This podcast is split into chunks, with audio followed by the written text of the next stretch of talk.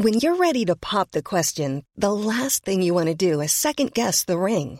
At Bluenile.com, you can design a one of a kind ring with the ease and convenience of shopping online. Choose your diamond and setting. When you find the one, you'll get it delivered right to your door. Go to Bluenile.com and use promo code LISTEN to get $50 off your purchase of $500 or more. That's code LISTEN at Bluenile.com for $50 off your purchase. Bluenile.com code LISTEN.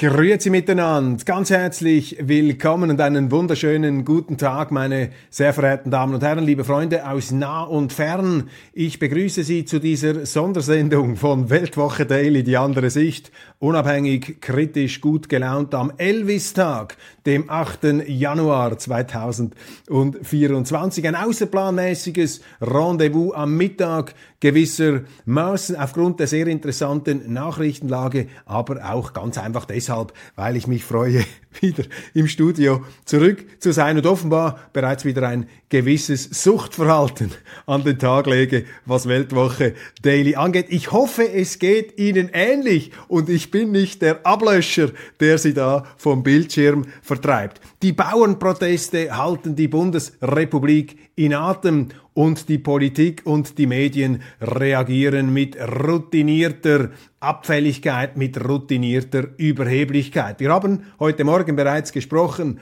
über die Fairnisse des deutschen Wirtschaftsministers Robert Habeck, der mit einer Fähre auf der Nordsee kreuzte. Wieso eigentlich auf einer Fähre? Was ist der Grund? Auch eine interessante Geschichte. Vielleicht wissen Sie mehr. Robert Habeck also mit einer Fähre unterwegs und als Fährmann wollte er anlanden an der Küste.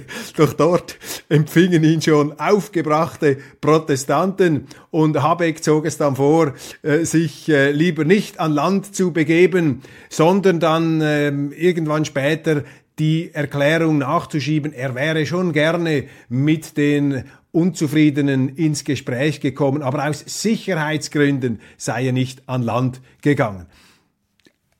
Wenn Sie mich fragen, meine Damen und Herren, scherbelt diese Begründung gewaltig. Ein Minister hat mit den Unzufriedenen zu reden, vor allem dann, wenn er mit seiner Klimapolitik selber einer der Hauptverursacher des Unbehagens ist. Ja, dann musst du doch einfach diesen Mut aufbringen, an Land zu gehen und die Gemüter zu besänftigen, beziehungsweise dir auch anzuhören, was die Leute zu sagen haben. Und ich halte nichts von dieser präventiven, von dieser vorauseilenden Anschwärzung der Bevölkerung, so nach dem Muster, seht mal dieser Mob, seht mal ähm, diese, diese Meute da, die ist ja latent gewalttätig und mit denen kann man gar nicht reden. Das ist im Grunde eine Denunziation von oben, die da stattfindet und die für mich sehr ähm, charakteristisch erscheint für ein Politikverständnis, das ich allerdings nicht teile, nämlich ein Politikverständnis, das ähm, auf eine gewisse Abgehobenheit tendiert und das scheint mir hier ganz klar zu wirken. Als Politiker müssen Sie, müssen Sie manchmal das Risiko eingehen, dass es klopft und tätscht. Natürlich ist Gewalt immer zu verurteilen, aber woher weiß denn Herr Habeck, dass es tatsächlich gewalttätig geworden wäre? Das ist ja die Aufgabe der Politiker hier, das Gespräch zu suchen. Und wenn du das Volk nicht mehr erreichen kannst, dann ist das ja gewissermaßen auch eine Bankrotterklärung im Kleinen für deine Politik. Aber nicht viel besser hat sich dann, ich glaube, in einem Theatersaal der Chef der Liberalen Christian Lindner in Szene gesetzt, auch von seiner äh, Seite viel Abfälliges, viel Herablassendes gegenüber den Bauern. Ja, ihr müsst euch da gar nicht so aufführen, ihr werdet ja subventioniert und fremdfinanziert. Und das sagt der Mann, der zu 100 Prozent subventioniert ist durch den Staat und durch den Steuerzahler, nämlich Christian Lindner. Der Vollsubventionierte putzt sich da an den Teilsubventionierten, die allerdings auch noch hart arbeiten.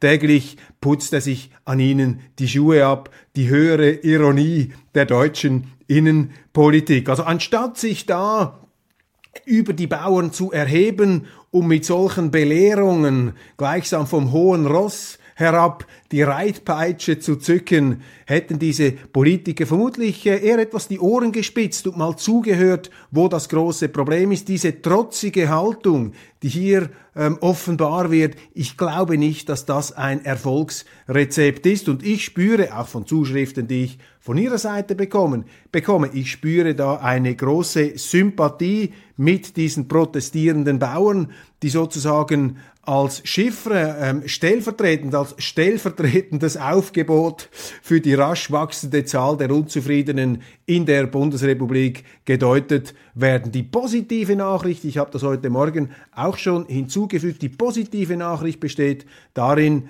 dass diese Krise, die jetzt den Regierenden um die Ohren fliegt, das ist hoffentlich und ist es im Grunde immer auch ein Augenöffner. Er zeigt, dass etwas nicht mehr stimmt, dass sich eben die Regierung, wie man das bei Habeck sozusagen fast sinnbildlich gesehen hat, dass sich die Regierung eben sehr stark von der Bevölkerung entfernt hat. Und der Rückzug in die Wagenburg oder der Rückzug in den Schmollwinkel der eigenen Überheblichkeit, das kann ich Ihnen sagen, das wird in der Politik überhaupt nichts bringen. Und die Medien, anstatt diese Arroganz, zu kritisieren, anstatt hier etwas neugieriger zu ergründen, was die Bauern umtreibt. Sie solidarisieren sich mit den ähm, Politikern. Ich sehe das hier in einem Kommentar in einer deutschen Tageszeitung, wo der Leitartikel schreibt, also diese Bauernproteste, die sind im Grunde unwichtig. Viel wichtiger ist es, dass wir die Ukraine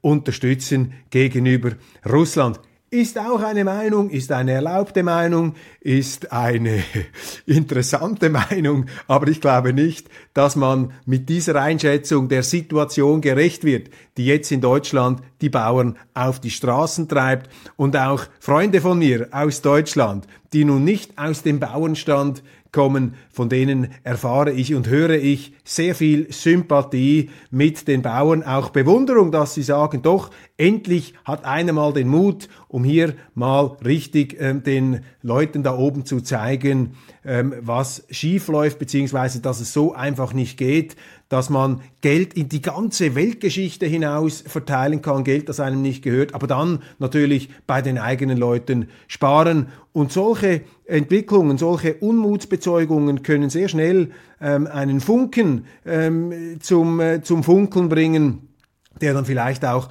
andere Gruppen ähm, dazu motiviert, ähm, ihre ähm, Unzufriedenheit hier zum Ausdruck zu bringen. Aber eben der Unzufriedenheit wird man nicht gerecht, indem man sie herunterputzt und herunterredet, äh, sondern man muss sich damit ernsthaft auseinandersetzen.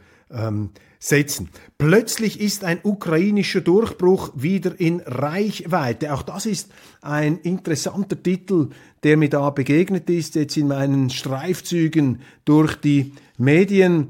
Hoffnungs, ähm, Hoffnungsschimmer keimen auf da auf Seiten der Medien. Ich möchte einfach zu bedenken geben, wenn tatsächlich es der Ukraine gelingen sollte, mit der massiven Unterstützung des Westens, etwa durch Beschießung der Krim oder anderer strategischer wichtiger Punkte, wenn es der Ukraine tatsächlich, was ich allerdings bezweifle, gelingen sollte, die Russen ernsthaft in Bedrängnis zu bringen, militärisch, dann wird es erst recht gefährlich, weil die Russen werden jede verschärfte Gegenwart Wehr zum Anlass nehmen, noch härter selber Gegenwehr zu leisten, weil sie diesen Krieg gewinnen müssen, weil sie das als solches deklariert haben. Das ist nicht eine Rechtfertigung dieses Kriegs oder eine Rechtfertigung der Art und Weise, wie er geführt wird. Das ist einfach ein Gebot des Realismus. Und bevor man einfach blind hineinjubelt, denn am Schluss sterben immer Ukrainer. Und wir lesen auch, dass es immer schwieriger wird, überhaupt noch Personal zu finden für die Armee, dass äh, die Soldaten, die da den Truppenführer zur Verfügung gestellt werden, dass sich das um zum Teil ja hauptsächlich zwangsrekrutierte Soldaten handelt, wird vielleicht in Russland nicht anders sein, aber hier stehen sich einfach ungleiche Mächte gegenüber. Und ich empfinde es immer als etwas ähm, zynisch, also etwas verantwortungslos, wenn man da aus der gesicherten Schreibwerkstatt heraus diese Kriegsanfeuerungsparolen verbreitet. Jetzt habt ihr die Chance, komm, versucht's noch einmal, diese Durchhalteparolen da aus der geschützten Werkstatt der Journalisten. Das äh, sollte man meines Erachtens kritisch sehen. Dann ist ein Interview mit dem äh, britisch-amerikanischen Historiker Neil Ferguson interessant. Neil Ferguson ein sehr geschickter Interpret und auch Surfer des Zeitgeists, sozusagen der bürgerliche Edelhistoriker im Nadelstreifenanzug. Er hat äh, sehr, sehr viel publiziert. Er ist zweifellos ein Star seiner Branche, aber immer auch mit einer gewissen Oberflächlichkeit zugange. Doch wer bin ich, um hier die Oberflächlichkeit eines Historikers zu kritisieren? Meine, meine Sendung ist auch Oberflächlichkeit. Ich hoffe, fundierte Oberflächlichkeit und instinktsichere Oberflächlichkeit aus der richtigen Betrachtungsperspektive heraus. Neil Ferguson, und das finde ich nun bemerkenswert, nimmt erstmals in einer ganz neuen Art und Weise Stellung zu Donald Trump. Bis jetzt gehörte Ferguson immer zu jenen ähm, Historikern und Intellektuellen, die Trump tendenziell, tendenziell verteidigt haben oder zumindest auch die ähm, positiven Perspektiven eines Trump ähm, ins Blickfeld gerückt haben. Doch nun warnt er davon und interessant ist, er warnt auf eine für mich jetzt nicht sehr überzeugende Art und Weise vor Trump. Er sagt nämlich, wenn Trump wiedergewählt werden sollte in den Vereinigten Staaten, dann zerfällt die internationale Ordnung. Und das ist ein Befund, den ich auch im Gespräch mit Bekannten, mit Freunden immer wieder höre. Trump äh, sei so absolut unberechenbar, Trump sei der Totengräber der internationalen Ordnung. Ich frage mich dann immer, auf welche ganz konkreten Beispiele, auf ganz konkrete Beweise sich diese Diagnostiker abstützen. Denn wenn ich mich erinnere, dann war Trumps Präsidentschaft zwar turbulent in den Medien, in den sozialen Medien, aber auf der internationalen Bühne, jetzt einmal abgesehen vom allgemeinen äh, Gesprächsgetöse, auf der internationalen Bühne hatten wir vergleichsweise Ruhe. Wir hatten keinen Krieg in der Ukraine, wir hatten nicht äh, diese Konfrontation, diese Zuspitzung ähm, um Taiwan. Wir hatten keinen Krieg im Nahen Osten. Wir hatten im Gegenteil eine natürlich zum Teil auch etwas rhetorisch überschwängliche Außenpolitik des amerikanischen Präsidenten, der alle Kameras und alle Aufmerksamkeit auf sich gezogen hat. Aber gleichzeitig haben die Leute, die er beschäftigt hat, sozusagen abseits nun der Kamerakonzentration auf den Präsidenten, die haben doch einigermaßen ruhig und skandalfrei arbeiten können. Und unter Trump hatten wir mehr Ruhe auf dem Planeten Erde. Jetzt heißt das natürlich auch nicht, dass das alles ursächlich auf Trumps Wirken zurückzuführen ist. Aber all die Leute, die jetzt argumentieren, ja, das könne man nicht Trump zuschreiben, da sei er nicht verantwortlich ähm, dafür. Ich glaube, die greifen dann etwas zu kurz, weil sie damit natürlich auch gleichzeitig einen jetzigen US-Präsidenten, Joe Biden, sozusagen von seiner Verantwortung freisprechen für all diese Brandherde, die unter seiner Präsidentschaft entstanden sind. Einfache Ursachenzuweisungen oder gar Schuldzuweisungen, die sind sicherlich nicht äh, einfach zu machen, aber mir scheint nun dieses Trump-Bashing, das auch den äh, Neil Ferguson erfasst. A lot can happen in three years, like a chatbot may be your new best friend. But what won't change? Needing health insurance. United Healthcare Tri Term Medical Plans, underwritten by Golden Rule Insurance Company, offer flexible, budget friendly coverage that lasts nearly three years in some states. Learn more at uh1.com. Hiring for your small business? If you're not looking for professionals on LinkedIn, you're looking in the wrong place. That's like looking for your car keys in a fish tank. LinkedIn helps you hire professionals you can't find anywhere else, even those who aren't actively searching for a new job but might be open to the perfect role. In a given month, over 70% of LinkedIn users don't even visit other leading job sites. So start looking in the right place. With LinkedIn, you can hire professionals like a professional. Post your free job on linkedin.com slash people today. Mehr vielleicht mit einer gewissen gesellschaftlichen Konvention zu tun haben, äh, zu tun haben als mit einer echten Überzeugung oder aber mit starken Argumenten. Kurzum, als Trump Präsident war, hatten wir weniger Kriege auf der Erde als heute und irgendetwas mit ihm dürfte es wohl auch zu tun gehabt haben, wenn auch nicht ähm, alles. Dann ist mir noch ein weiterer interessanter Text aufgefallen und zwar von John Mearsheimer. John Mearsheimer ist ein von mir hochgeschätzter geopolitischer Experte. Ich habe ihn auch schon interviewt auf Weltwoche Daily. Er ist ein Contrarian in vielen Fragen. Er gibt Gegensteuer. Er hat den Mut auch unkonventionelle Wahrheiten oder Gewissheiten, unbequeme Gewissheiten und Argumente auszusprechen. Er hat das vor allem gemacht mit Blick auf den Ukraine-Krieg, sehr überzeugend, wie ich meine, und er äußert sich jetzt auch sehr, sehr pointiert zum Geschehen in Gaza. Dort allerdings, so fällt mir auf, mit entschieden mehr Emotionalität und auch moralischem, um nicht zu sagen moralisierendem Nachdruck. Und der sonst so kühle Realist Mearsheimer, der sich immer äh, zurückgehalten hat mit extremen Diagnosen und mit extremen Worten, er ist jetzt etwas schriller unterwegs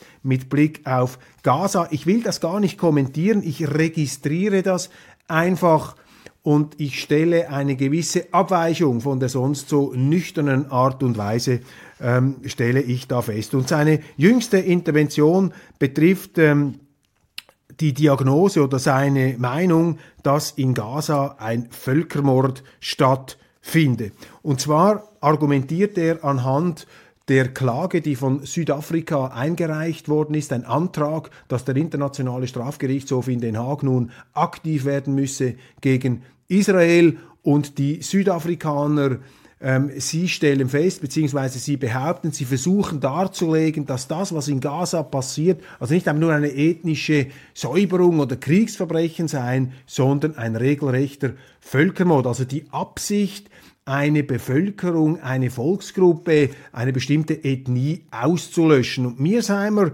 hat sich nun diese ähm, Einschätzung zu eigen gemacht. Er argumentiert dieser ähm, Richtung entlang, versucht dann anhand der ähm, Beispiele, die in dem Antrag der Südafrikaner aufgelistet werden, er versucht anhand dieser Beispiele seinen Kasus plausibel zu machen, aber bei aller Kritik und bei allem Verständnis dafür, viele schütteln den Kopf über das extreme Vorgehen der Israelis in Gaza. Viele sind der Auffassung, dass es äh, Premierminister Netanyahu übertreibt, auch Sympathisanten von Netanyahu notabene. Auch ich gehöre nicht zu den ähm, sozusagen a priorischen Kritikern Netanyahus. Im Gegenteil, ich habe ihn auch verteidigt damals bei dieser Justizreform die mir wichtig erscheint, und das ist ein Thema, das in den Medien mehr oder weniger einhellig äh, kritisch gesehen wird, also gegen die Regierung. Ich habe die Regierung in diesem Zusammenhang verteidigt, weil ich gesagt habe, dass die Macht der Richter, die die Richter in Israel zu haben scheinen, die ist mir als Schweizer Demokrat oder wäre mir auch unheimlich. Ich finde, das geht sehr, sehr weit.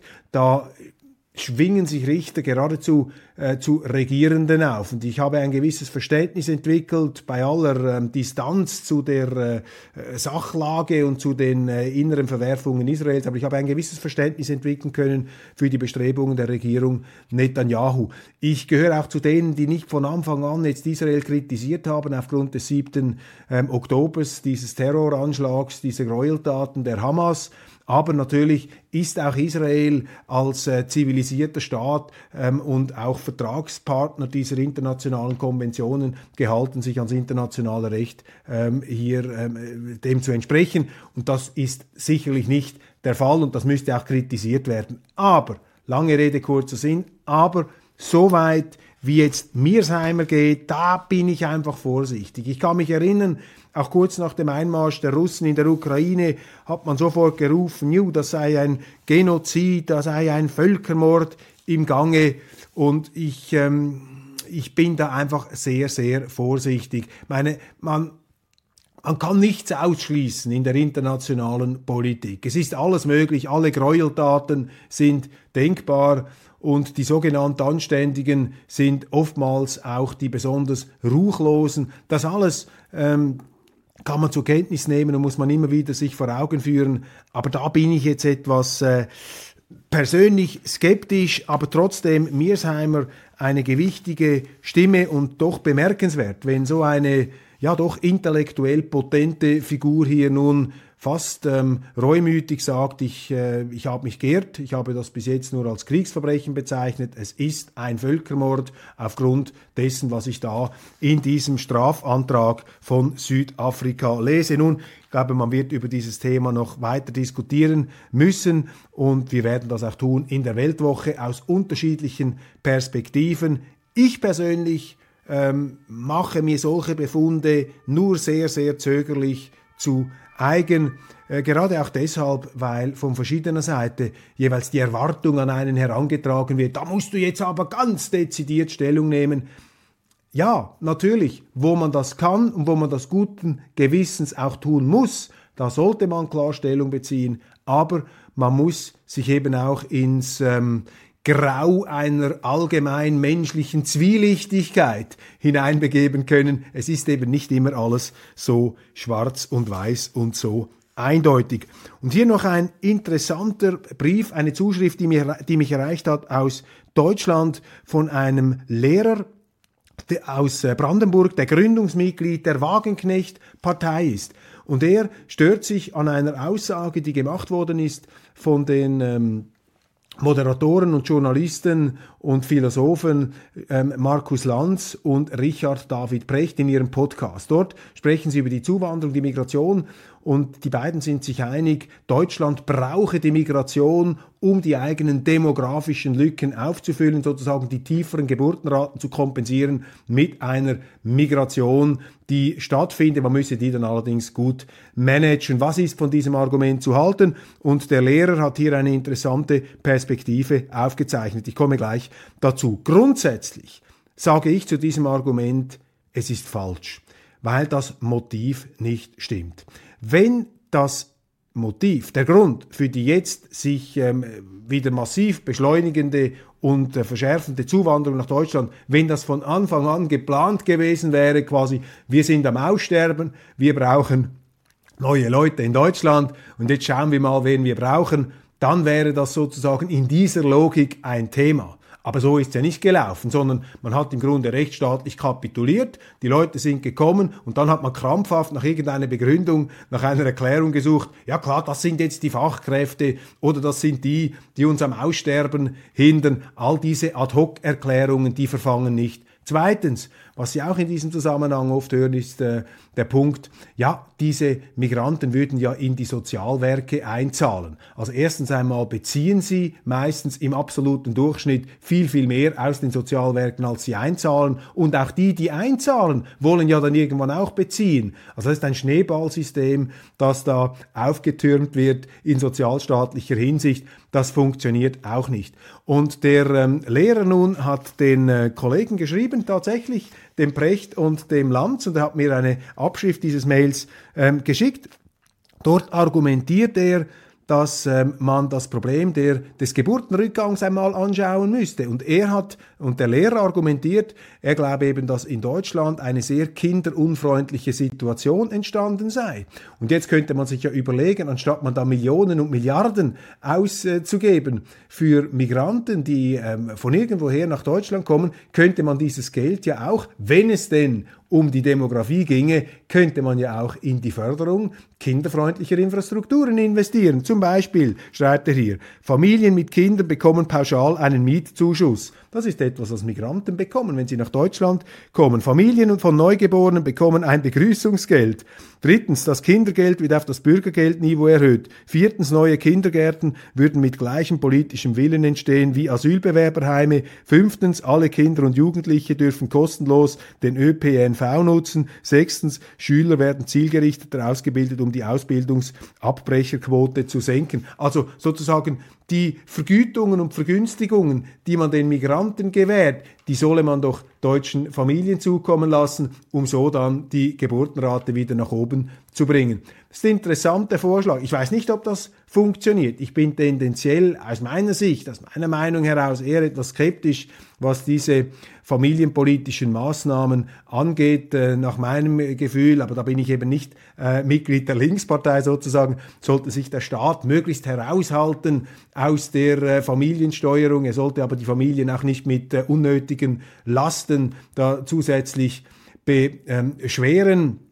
Aber was natürlich diese Zuschrift sehr genau zeigt, ist eine Überlegung, die sehr viele Leute haben. Sie sagen nämlich, ja, wenn man angeblich so viel Geld hat, für Leute, die jetzt von irgendwoher nach Deutschland kommen, viele von ihnen auch nur deshalb, weil sie diese Leistungen beziehen wollen, ja, wenn ihr schon Geld habt für das, ja, dann könntet ihr eigentlich Geld ausgeben, auch für uns, da könnten wir mehr bekommen, die Rentner, die, äh, die Alleinerziehenden, die Familien und so weiter. Und das ist aus liberaler Sicht jetzt argumentiert natürlich eine gefährliche Schiene, auf der man sich bewegen kann als Staat, weil dann plötzlich ähm, aus absolut nachvollziehbaren Gründen der Unzufriedenheit und des Unmuts die Bürger eine bestimmte Haltung entwickeln und sagen, also wenn ihr schon die Kohle da rausschmeißt, wieso bekommen wir sie nicht? Und da findet dann sozusagen eine Art Entsolidarisierung statt oder im Staat fühlen sich dann eben die, die schon hier sind, als Bürger zweiter Klasse behandelt. Und das ist ähm, ein großes Problem, das ähm, durch so eine sorglose, verantwortungslose Migrationspolitik eben verschärft wird. Der Unmut dann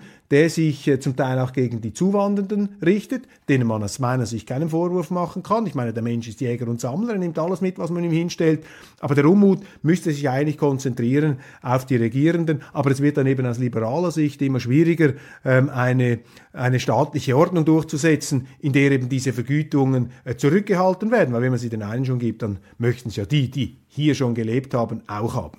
So, das äh, noch zu dieser sehr interessanten Zuschrift, für die ich mich herzlich bedanken möchte bei dem Lehrer in Brandenburg und Gründungsmitglied der Wagenknecht-Partei. Schreiben Sie mir, wenn Sie diese Sendung gehört haben. Ich äh, bin sehr neugierig, wie Sie das äh, beurteilen. Ich ähm, spreche hier natürlich aus schweizerischer Sicht, aus ja, liberal-konservativer und nicht aus linker Sicht, aber ich kann Ihr Anliegen sehr, sehr gut nachvollziehen. Nun, das war's äh, von mir für heute. Das ist die äh, Sondersendung gewesen. Rendezvous am Mittag. Ab morgen übrigens, gleich geht's wieder neu los. Ab morgen werde ich in Rom sein. Ich habe ein paar interessante Termine am Vatikan. Als Reformierter, als Zwinglianer ist das äh, natürlich auf jeden Fall ähm, für mich ein, ein Highlight zum Jahresbeginn. Ähm, ich bin ja auch ein theologisch interessierter Zeitgenosse und ich werde deshalb aus Rom äh, Weltwoche Daily machen. Ich hoffe, dass ich das zeitlich immer so hinkriege, dass wir am Morgen am Start stehen. Ich werde mir aber erlauben, wenn die Zeit reicht, auch einige Schaltungen aus Rom, aus der ewigen Stadt zu machen. Und äh, wenn Sie sich für Rom interessieren, dann müssen Sie unbedingt das entsprechende Kapitel lesen in Goethes Italienreise. Es gibt auch ein wunderbares Hörbuch, gesprochen von Gerd Westphal, dem unsterblichen, unsterblichen Literaturerzähler, äh, der hier die goethischen Gedanken aus Rom in sprachlich und schauspielerisch virtuoser, brillanter äh, Form zu Gehör bringt. Die italienische Reise als Vorbereitung und wir dann ab morgen aus Rom während der ganzen Woche. Ich freue mich darauf und hoffe, Sie dann auch wieder hier begrüßen zu dürfen. Machen Sie es gut und einen schönen Tag.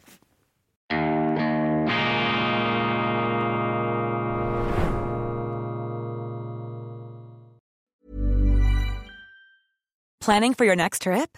Elevate your travel style with Quince. Quince has all the jet setting essentials you'll want for your next getaway, like European linen, premium luggage options, buttery soft Italian leather bags, and so much more. And is all priced at 50 to 80% less than similar brands.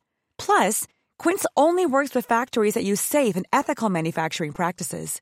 Pack your bags with high-quality essentials you'll be wearing for vacations to come with Quince. Go to quince.com/pack for free shipping and 365-day returns.